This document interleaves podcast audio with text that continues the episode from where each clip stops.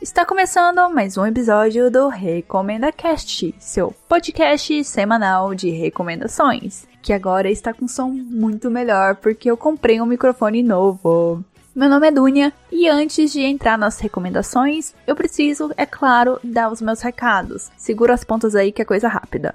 Primeiro, siga RecomendaCast tanto no Twitter como no Instagram, porque além de vocês ficarem por dentro das datas que saem os episódios, vocês também recebem recomendações extras de conteúdo. Então lá você vai encontrar filmes, séries, livros, jogos, todo tipo de conteúdo que geralmente eu recomendo aqui no podcast, vai ter extras nas nossas redes sociais, então siga lá. Quer entrar em contato comigo? É super fácil. Manda um e-mail para contato@recomendacast.com.br ou manda uma DM ou uma mensagem ou um comentário nas nossas redes sociais no arroba recomendacast. Para escutar esse e os antigos episódios, eles estão disponíveis no Spotify, iTunes, Google Podcast, Mixcloud e Cashbox. Entrando no nosso site recomendacast.com.br, você também escuta os episódios, faz o download deles e assina nosso feed. Recados dados, bora começar a falar sobre Oxenfree e Paquita Salas.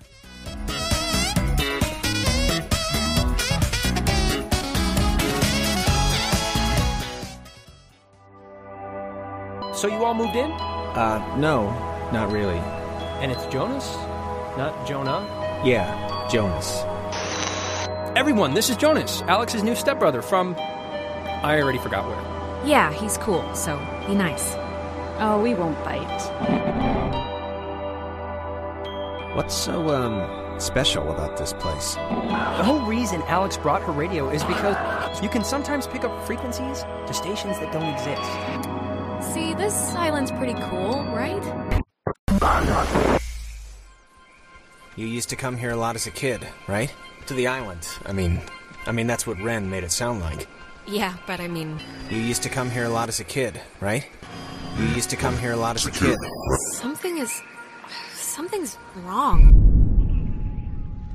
Oxenfree é um jogo lançado em 2016 pela Night School Studio e que está disponível para Xbox, PS4 e PC. Quando eu digo PC, é pelo Steam. Ele mistura aquela atmosfera de filmes de terror adolescente dos anos 90 com sobrenatural e sci-fi. Eu gosto de dizer que ele é tipo um Gravity Falls adolescente em forma de jogo. Nice!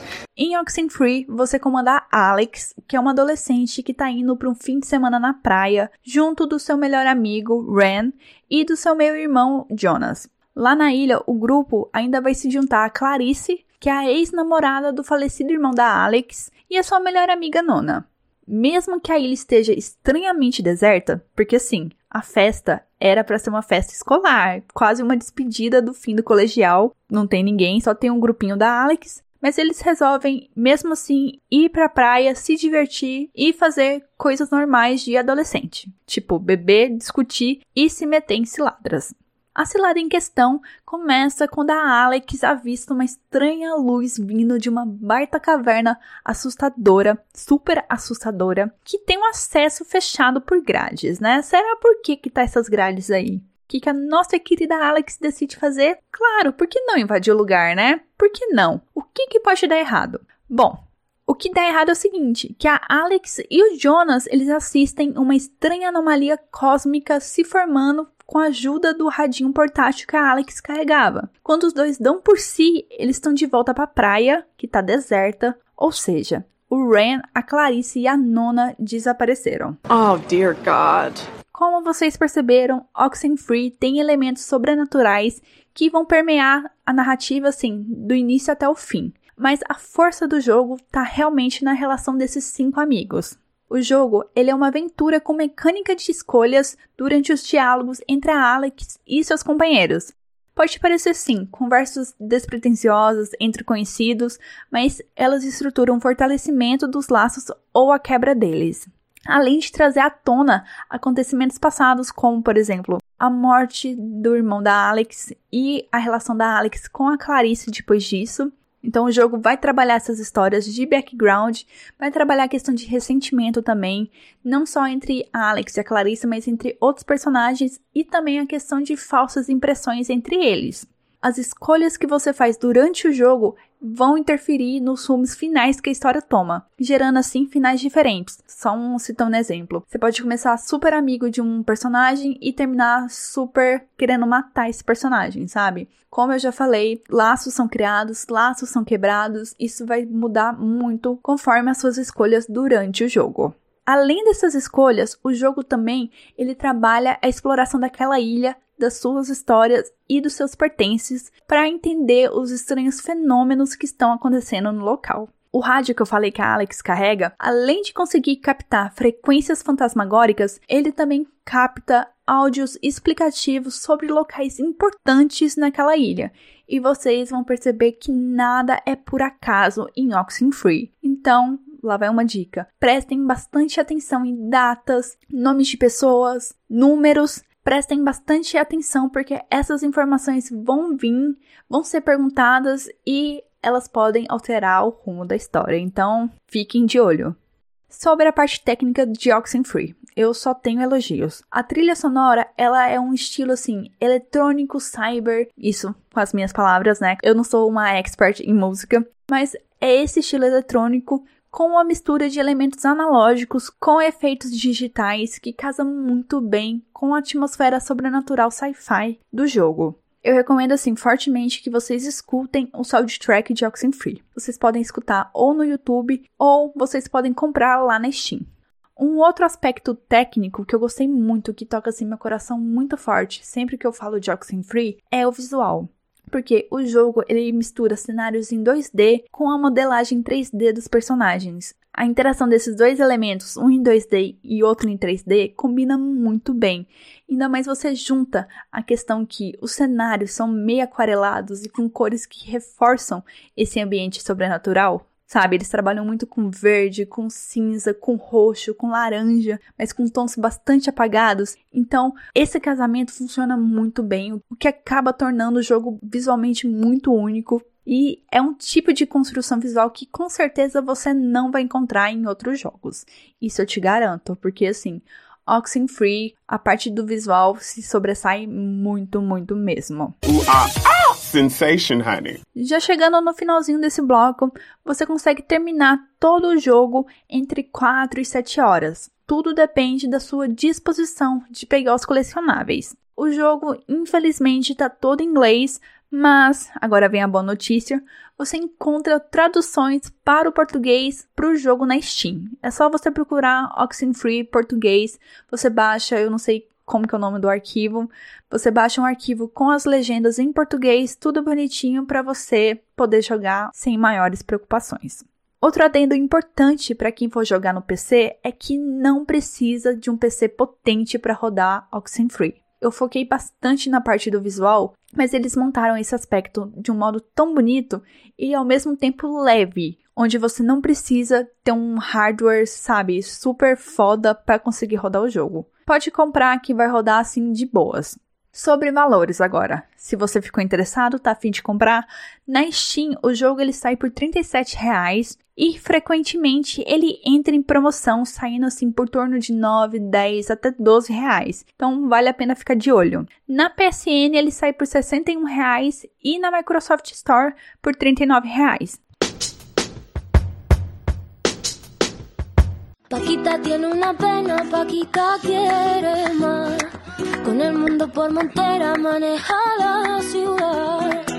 Ay, si Paquita supiera que maneja su suerte en prodigio, su mente y su forma de andar. Ay, Paquita, señora niña bonita, pasión son que andando es mucho más fácil llegar. Y dice, ay, Paquita consiga mucho una visita. Todos te quieren, todos te buscan.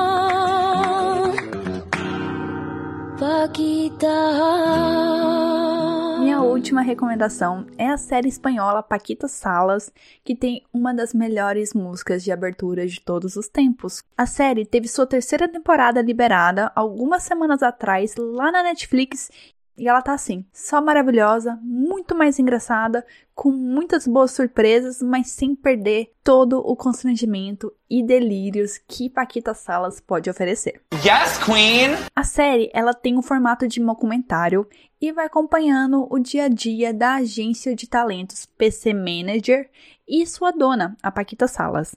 A Paquita, ela foi uma grande empresária de atores durante os anos 90, mas que agora, em pleno 2019, está com dificuldades de se reinventar e de se adaptar ao nosso mundo frenético e conectado. Logo no primeiro episódio, a Paquita ela já recebe o baque de perder sua maior e mais famosa cliente, a atriz Macarena Garcia, para outra agência. Daí começa a busca da Paquita por novos talentos e pela oportunidade de trazer seu nome e sua empresa de volta aos tempos de glória. A série Paquita Salas, ela começou como uma websérie criada pelo Javier Carvo e Javier Ambrosi lá em 2016. A série, ela teve um sucesso assim inesperado pelos criadores e em 2017 foi adquirida pela Netflix. Essa ida para Netflix não fez Paquita Salas perder sua essência e seu charme. O que aconteceu é que ela ganhou um baita upgrade técnico entre as temporadas. Vocês vão reparar isso da primeira para a segunda temporada e o que ajudou a tornar a série mais acessível para o público fora da Espanha. Mas mesmo assim, hoje tem pouca gente aqui no Brasil, tem pouco site que fala sobre Paquita Salas. E a série, assim, é uma pérola escondida na Netflix que merece muito ser vista e ser recomendada. Quando eu comecei a assistir Paquita Salas, ela acabou me lembrando muito uma série que eu gosto bastante, que é VIP porque as duas elas trabalham humor focado em absurdos, incompetência dos personagens e em situações de vergonha alheia. E em Paquita eles fazem assim funcionar maravilhosamente bem, porque é engraçado, mas ao mesmo tempo é triste e embaraçoso você assistir as situações que a Paquita e a equipe dela se metem. Sério, dá vontade de esconder a cara no travesseiro e falar assim: por favor, não faça isso, Paquita, ai meu Deus. Absolutely. Uma das sacadas mais inteligentes da série é utilizar alguns nomes famosos para interpretar eles mesmos na história de Paquita Salas. A Macarena que eu citei antes, lá na sinopse, realmente se chama Macarena Garcia, é atriz e todos os trabalhos que ela cita ou que são referenciados a ela realmente existem. Pode parecer que a série vai te exigir algum domínio da cultura televisiva da Espanha para sacar quem são os famosos ali e quem não são. Mas relaxa que a série ela consegue assim pontuar muito bem, deixar bastante claro quem tá interpretando ele mesmo, né? E quem tá interpretando um personagem dentro da série. Pode parecer meio confuso o que eu acabei de falar, mas eu acho que vocês entenderam, né? E o uso desses atores com seus próprios nomes, interpretando eles mesmos, na série já começa logo na primeira temporada. Só que na terceira temporada tem duas participações assim muito especiais e que são bastante conhecidas. Uma eu vou deixar em segredo, porque eu não quero estragar a surpresa quando vocês estiverem assistindo a série. Mas eu só posso adiantar que é um nome hollywoodiano famoso e, graças à aparição dele, é um homem, lá em Paquito Salas, eu acabei descobrindo que ele tá noivo de uma atriz espanhola que também faz Paquita Salas. Então foi um baita babado que eu acabei descobrindo graças à série. O segundo nome, esse eu já posso falar, que é a Úrsula Coberó, a Tóquio de A Casa de Papel. Eu não assisti a Casa de Papel, mas eu achei muito bom que ela é citada durante uma conversa da Úrsula com uma das personagens. E foi um bom merchan pra Netflix fazer da série que vai voltar com a nova temporada esse mês ou próximo, enfim, esse ano. Além desses agradinhos, Paquita Salas aborda temas importantes de uma maneira que pode passar despercebida durante os momentos de comédia, mas que servem para desglamorizar esse ambiente que é a TV e o cinema. A série, ela questiona se toda a grana e reconhecimento são suficientes quando você não pode tomar suas próprias decisões de trabalho ou se o próprio trabalho não te dá mais aquela tesão, né? Porque você imagina que ser ator, atriz é a coisa mais maravilhosa do mundo, mas a série mostra que tem esse lado ruim que muitas vezes a gente nem pensa em cogitar. Então a série vai trazer essas e outras perguntas pertinentes durante a sua história. Além dessas problemáticas, tem a questão da construção da Paquita Salas, da protagonista. A série, ela podia pegar muito bem alguns aspectos da personagem e escrachar ela com isso. Por exemplo, com o fato dela ser gorda, com o fato dela vestir roupas cafonas ou ter gostos peculiares. Mas eles não fazem isso e também não tornam isso, todos esses aspectos da Paquita, em problemas para a personagem. Porque assim, vocês vão perceber durante a narrativa que a Paquita, ela não quer emagrecer, que ela não quer mudar seu estilo, que ela não quer se normalizar perante a sociedade. Que a crise que ela tá passando, a crise na empresa dela, não é de ordem pessoal ou com o seu corpo. A crise dela é esse apego à nostalgia e à falta de entendimento de que mudanças são mais que necessárias para sobreviver.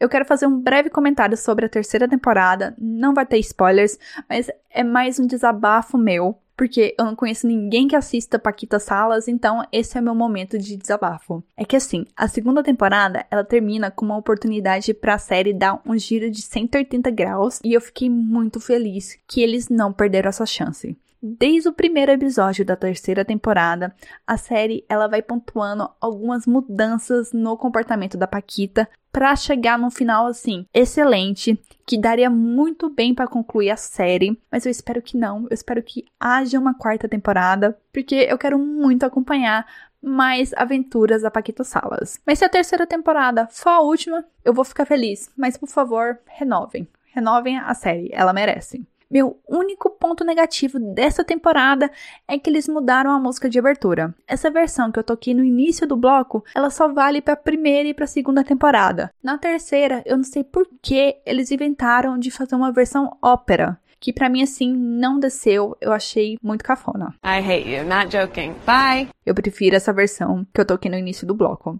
Mas esse é o único ponto negativo que eu vi durante toda a temporada. Para finalizar esse bloco, Paquita Salas Tá na Netflix todas as suas três temporadas, que dão um total, assim, de 16 episódios de 40 minutos, 35 minutos, assim, no máximo. É uma série que dá para maratonar, você consegue terminar uma temporada, assim, no piscar de olhos, porque é uma narrativa que não cansa, você vai dar boas risadas. Então, assista Paquita Salas, eu espero que vocês gostem e se divirtam muito.